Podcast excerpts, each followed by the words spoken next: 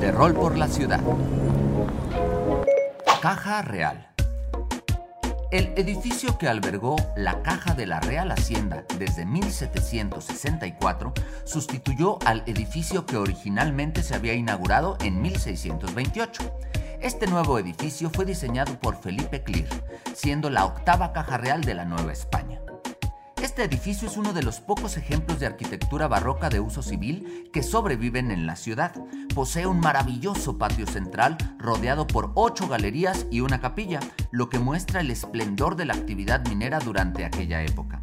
Fue saqueada durante la Guerra de Independencia y desde entonces ha sido comisaría, aduana, palacio episcopal, albergue y seminario.